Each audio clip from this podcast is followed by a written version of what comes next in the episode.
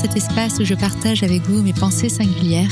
Je suis Sabrina Menasria et aujourd'hui je vais vous parler du HPI et de son intellect qui parfois peut être tyrannique. Alors ça c'est quelque chose que j'ai euh, moi-même vécu, euh, cette tyrannie du mental, ces choses qui tournent en boucle dans la tête et qui empêchent de dormir, d'être serein et qui provoquent beaucoup euh, d'inconfort, de mal-être, voire quand ça va trop loin de souffrance, ce que je voudrais euh, d'abord euh, reclarifier, c'est euh, que quand on parle de haut potentiel intellectuel, il y a plusieurs études qui ont montré qu'en fait, les personnes HPI étaient hyper excitables sur trois domaines, c'est-à-dire qu'elles étaient intenses, elles réagissent très fortement à des stimuli et elles y répondent de manière amplifiée, donc elles les ressentent plus fort. Et ça dans trois domaines. Le domaine intellectuel, évidemment, hein, c'est celui qu'on met en avant quand on parle de HPI, mais aussi l'intensité émotionnelle et créative. Et en fait, on se rend compte que euh, on met toujours en avant le côté euh, intellectuel du HPI, mais son hypersensibilité est très présente et son besoin de créer et d'innover est très présent également. Et qu'est-ce qui se passe en fait quand le mental commence à devenir tyrannique? C'est que la dimension intellectuelle du singulier va être surinvestie et très souvent au détriment de sa dimension euh, émotionnelle qui va euh, reléguer euh, au niveau de l'inconscient. Alors pourquoi mettre les émotions à la cave?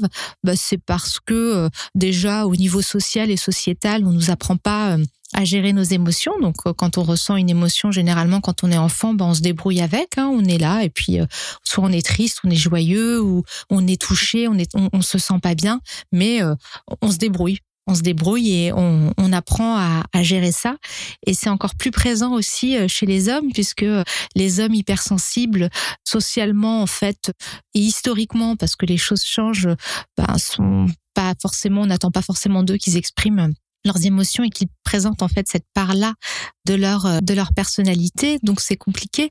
Et, le mental tyrannique est bien plus présent chez les hommes parce que justement le fait de s'autoriser cette dimension, cette sensibilité est plus euh, est plus compliqué. Et puis on en reparlera un petit peu Et qu'est-ce qui se passe en fait quand on euh, surinvestit une dimension de notre personnalité au détriment de l'autre? Eh ben cette autre dimension, bah, elle va être reléguée au niveau de l'inconscient.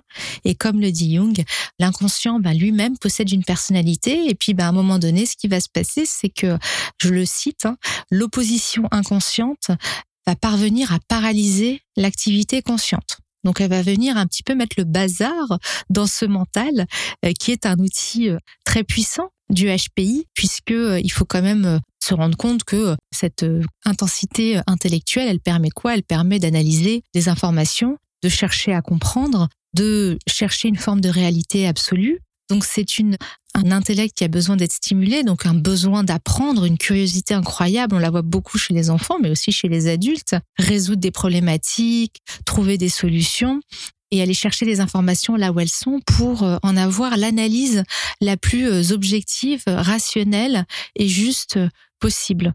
Donc euh, ça, c'est une force évidemment c'est un peu la zone de confort des, HPI, le monde des idées, le questionnement, la compréhension. Et c'est là où finalement, c'est plutôt facile parce qu'il y a cette tendance innée à avoir cet outil de compréhension du monde qui fonctionne très bien. Et ça, c'est génial parce que en plus si on ajoute le, fonctionnement en arborescence qui va aller papillonner et chercher l'information là où elle se trouve, ça permet vraiment cet outil, si on peut l'appeler comme ça, de disposer d'une quantité d'informations incroyable, de l'exploiter, d'avoir une réflexion approfondie et puis bah du coup de pouvoir l'utiliser pour soi et pour les autres, donc euh, comprendre avant les autres, anticiper les, problématiques et ça de manière très facile et, sans s'en rendre compte.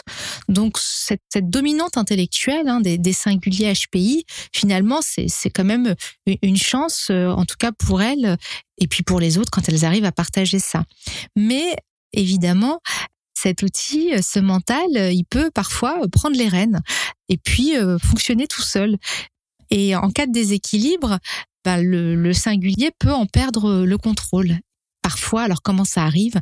Parfois, suite à un choc émotionnel, une forte trahison, de la peur, une très grande peur qui est ressentie, une échéance, de l'anxiété, Et ce qui, va se passer à ce moment-là, c'est que ce, mental, qui était euh, à la base un outil de, de gestion de la rationalité pour euh, analyser les choses de manière rationnelle, eh ben, il va euh, commencer à tunneliser, c'est-à-dire qu'il va s'auto-alimenter et fonctionner tout seul. Donc, on passe d'un fonctionnement où finalement, on va aller chercher de l'information pour aller comprendre une réalité objective, ce qui est le fonctionnement, on va dire, euh, optimum, un besoin justement, euh, parce qu'on a été trahi ou parce qu'il y a une émotion qui est, qui est présente, de euh, d'auto-alimenter la réflexion en fonction justement de, de ce qu'on a ressenti. Alors, avec un exemple, ce sera plus simple. Si vous découvrez par exemple qu'une personne vous a menti, et que ça vous a touché, eh bien, vous allez analyser toutes les expériences du passé en tentant de trouver les faits bah, qui font d'elle une menteuse cette personne une menteuse. Donc vous pourrez euh, développer un biais d'analyse et vous allez euh, orienter votre réflexion finalement en fonction peut-être de la conclusion que vous souhaiterez obtenir. Et ça peut durer longtemps comme ça. Et le risque avec ça, c'est qu'en fait, on se coupe de la réalité. Quand le mental, quand on tunnelise, on accepte, on n'accède plus à l'information extérieure.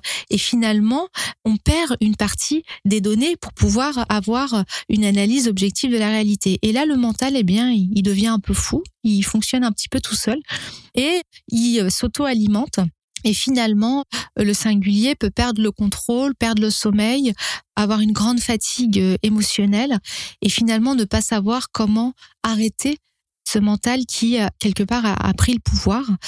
Alors déjà, c'est l'intellect qui se retourne quelque part un peu contre soi.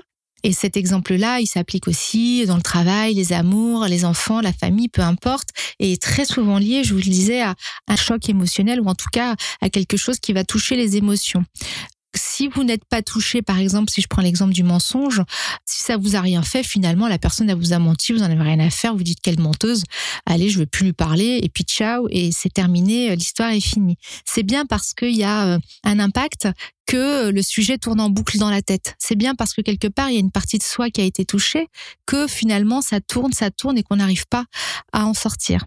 Et donc, dans ces cas-là, on préfère être seul dans sa tête plutôt que de se confronter à la personne, au monde. Et ça, le principe de réalité dans le cas de la tunnelisation et du mental qui commence à s'auto-alimenter, il est vraiment important. Se confronter à la réalité, sortir du tunnel, regarder le monde tel qu'il est. Et si c'est une personne, aller voir la personne et lui parler. Ça, c'est un, un sujet qui est difficile parce que très souvent, il y a une forme d'appréhension parce qu'il y a cette hypersensibilité qui peut faire qu'on peut se sentir un peu gêné d'aller parler à la personne. En plus, on est remonté comme un coucou. On appréhende, on anticipe la réaction. Peut-être qu'inconsciemment, on a peur de se tromper. En tout cas, on peut ne pas vouloir se confronter à la réalité et trouver très confortable de rester euh, assis dans ce, dans ce mental euh, qui finalement, on est seul avec sa tête et on a de compte à rendre à personne ce que j'observe quand ça part vraiment très loin, c'est ce que j'appelle l'effet Dark Vador. C'est euh, surtout chez les hommes, c'est qu'en fait, euh, c'est la paranoïa qui se développe. C'est-à-dire qu'on devient euh, complètement parano, les moindres faits et gestes de la personne vont être interprétés dans le sens qu'on avait, qu'on lui avait déjà assigné. Donc, si sa personne était une menteuse, ben, quoi qu'elle fasse, quoi qu'elle dise, eh ben, de toute façon, la conclusion, c'est celle-là.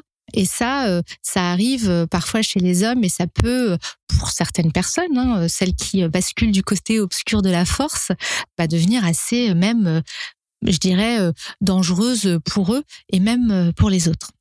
Alors, comment réussir à, à en sortir? Alors, je dirais, ouvrez, ouvrez la cage aux oiseaux. Le petit oiseau blessé, il faut le laisser sortir de sa cage.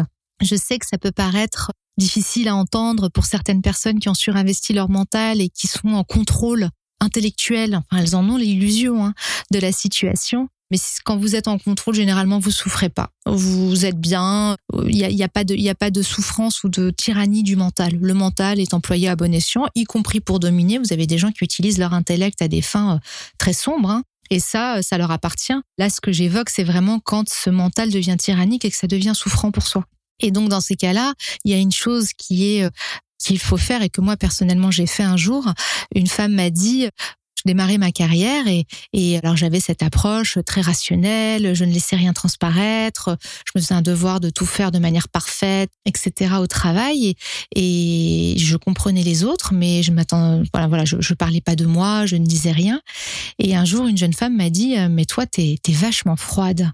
Et j'ai pas compris parce que je sais comment je, je me sens à l'intérieur. Je savais que j'étais euh, très sensible, que je pouvais me vexer, que j'étais euh, euh, voilà la, la, la, souffrance des autres m'affectait. J'aimais pas la violence. Enfin, je me sentais vraiment à l'intérieur très sensible et je ne comprenais pas quelle est cette image de moi. Et donc le fait qu'elle m'ait renvoyé tu es froide, je me suis dit mais c'est pas possible. Comment elle peut penser ça de moi? Et puis j'ai réfléchi, j'ai analysé la situation je me suis rendu compte que jamais, au grand jamais, j'avais verbalisé une quelconque émotion. Donc, sauf à ce qu'elle soit devin ou qu'elle soit très en pâte, elle pouvait pas deviner. Et donc, je renvoyais cette image de moi, mais finalement qui n'était pas moi. Et c'est à ce moment-là que j'ai réalisé que toute ma dimension intérieure, en fait, était restée verrouillée et que je ne la partageais pas, en fait. Et que je ne pouvais pas attendre des gens qui me comprennent, sachant que je leur avais pas dit, euh, donner des clés pour me comprendre. Et donc, j'avais bien caché mon jeu. Donc, euh, dès l'instant où j'ai où j'ai compris ça, je me suis dit, bah, il va falloir que tu commences à verbaliser. C'est le sujet en fait, la porte de sortie, la cage aux oiseaux. Elle commence par la verbalisation de vos ressentis et de vos émotions. Dire ça m'angoisse, dire je suis sensible à ça, même dire j'ai passé un bon moment, j'ai peur, je me suis senti mal quand tu m'as quand tu m'as menti, c'est une façon d'admettre vos ressentis et de les partager avec l'autre et de lui permettre de vous comprendre si elle le souhaite parce qu'après tout la personne n'est pas obligée de vous comprendre. Elle peut très bien euh, peut très bien euh, se dire je m'en fiche quoi. Pareil. Et puis à ce moment-là vous prendrez vos dispositions et vous ferez votre ménage mais en tout cas, ce qui permet de sortir de cette euh, tyrannie du mental, c'est l'ouverture des émotions. C'est la verbalisation des émotions pour que les autres apprennent à vous comprendre. Et que vous puissiez vous aussi, parce que le verbe et les paroles sont très importantes. Tout ce qui se passe dans la tête, c'est bien. Mais mettre les émotions, en tout cas le, mental, à travers des mots, c'est beaucoup mieux. Ça permet d'évacuer, de libérer le corps, de libérer la tête, et ça a un effet très salvateur et dans les thérapies, c'est très utilisé. Hein. La, parole, la parole libère.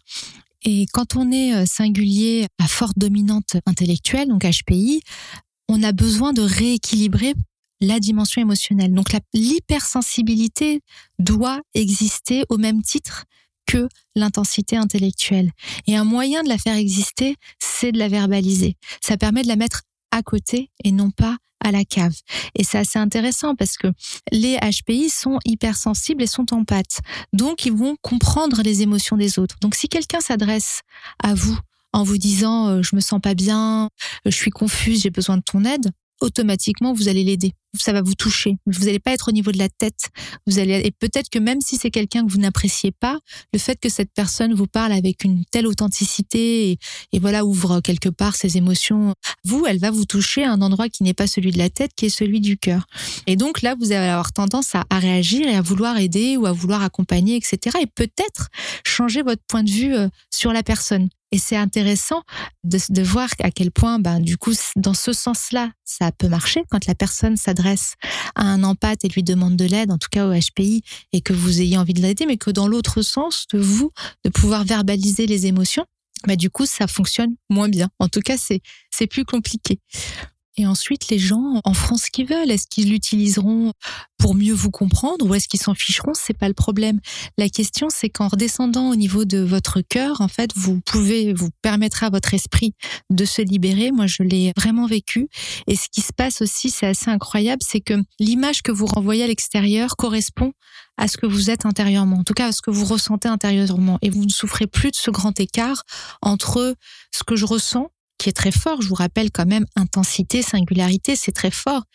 Donc ce que je ressens, ce que je pense, et puis ce que les autres pensent de moi et ce que les autres pensent que je, que je ressens.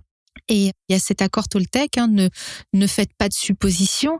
Donc le mieux pour que les gens sachent, euh, vous comprennent et, pour faciliter les interactions avec les autres, bah, c'est justement de laisser transparaître plus de choses de vous l'ensemble des personnes ne sont pas toutes en pâte comme les singuliers. Elles ont besoin de, de mots, elles ont besoin d'être guidées pour vous comprendre et pour mieux apprendre à vous connaître.